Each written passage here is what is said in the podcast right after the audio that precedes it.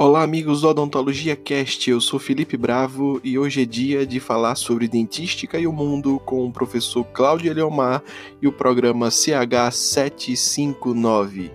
Lembrando que para ouvir todos os episódios do Odontologia Cast, o maior podcast de odontologia do Brasil, basta entrar em www.odontologiacast.com.br ou acessar a nossa timeline no Spotify.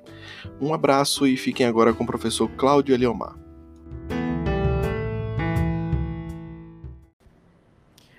Oi, turma, tudo bem com vocês? Simbora CH759. Gente, ontem eu fui questionado com relação ao tratamento restaurador de superfícies oclusais. Você sabe que esse questionamento que me fizeram me suscitou algo muito interessante. O primeiro passo que você tem que fazer quando você pensa em tratamento restaurador de superfícies oclusais é de fato pensar se essas superfícies elas necessitam realmente ser restauradas. Se você observa algum tipo de alteração na superfície oclusal sugestivo de uma lesão de cárie primária, a primeira coisa que você vai ter que, que realizar é uma inspeção visual extremamente crítica e analítica daquela região, para que você possa observar nitidamente se aquilo ali é de fato sugestivo de uma lesão de cárie que de certa forma pode ser até incipiente. Sondar clinicamente isso aí jamais. Tá? E para você estabelecer uma terapêutica adequada dentro de um plano de tratamento, você sempre tem que fazer, partir da premissa de que restaurar será a tua última opção, principalmente no caso de lesões incipientes ou de cenários que surgiram né, uma lesão de cara incipiente. Porque muitas vezes o escurecimento de um sulco oclusal ou das áreas de cicatrícula e fissura de superfícies oclusais, elas, esse escurecimento ele pode ser um selamento biológico, a deposição ali de minerais e corantes naquela área de macualescência de esmalte, de cicatrícula e fissura, que vai promover um selamento mais do que adequado e biologicamente compatível com a sua manutenção na superfície oclusal. Colocar algum material restaurador depois da remoção desse selamento é praticamente uma atitude criminosa, porque você vai ter ali uma integridade biológica que você vai estar substituindo por um material artificial que você vai precisar trocar futuramente, porque essas restaurações elas não serão a de eterno naquela superfície oclusal daquele dente.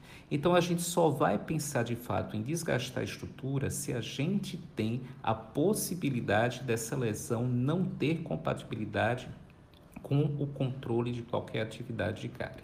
Selamento biológico já não é cárie, de imediato já digo isso. Então você pode deixar ali aquele suco escurecido, tranquilamente, que não vai evoluir para nada. Se você observar bem, o aspecto clínico desse selamento biológico é um aspecto brilhoso. Você seca e você vai observar um brilho na superfície né, daquela região. Se você tiver dificuldade em diferenciar um selamento biológico de uma lesão de cárie incipiente, você está na dúvida, radiografa para poder você verificar através de uma radiografia interproximal se há comprometimento subjacente ali de perda de estrutura aquela região de sulco ou de cicatrícula, porque a gente sabe que nessa região a cárie pode se propagar num é, histologicamente, né?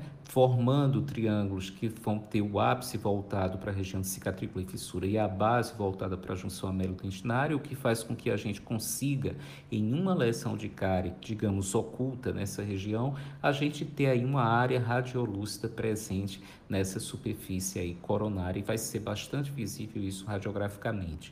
Quando você não consegue fazer esse diagnóstico diferencial através da radiografia, porque não vai dar indicativo de área de desmineralização e você permanece na dúvida, gente, o planejamento para isso é não intervir. Não coloca broca, não abre a cavidade, preserva.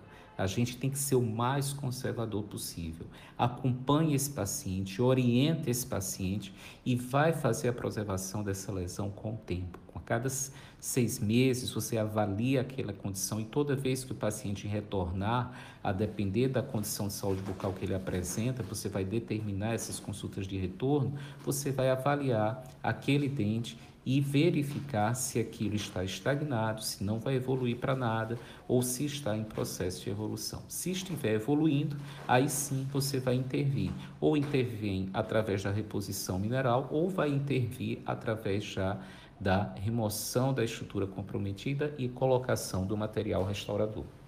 Então, sempre que me perguntam sobre planejamento em dentística para superfícies oclusais, eu sempre trago esse ponto em questão, porque eu sei que isso é uma dificuldade clínica muito grande por parte dos profissionais.